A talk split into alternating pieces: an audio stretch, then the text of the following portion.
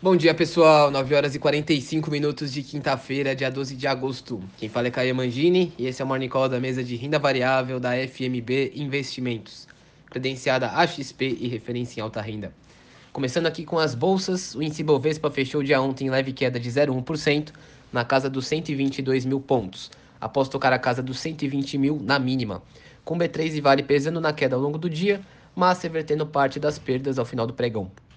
Já agora pela manhã, mercados futuros operando no terreno misto. Futuro do Ibov caindo 0,3%, S&P operando no 0 a 0 à espera de números de pedidos de seguro-desemprego nos Estados Unidos da semana passada. O índice Eurostock 50, que reúne 50 empresas que possuem maior liquidez e volume de negócios na Europa, sobe 0,4%. China fechou o dia em queda de 0,8%, dólar futuro subindo 0,7%. Petróleo do tipo Brent, que é o petróleo referência da Petrobras, em queda de 0,4%, digerindo o relatório mensal do OPEP+, que saiu agora há pouco.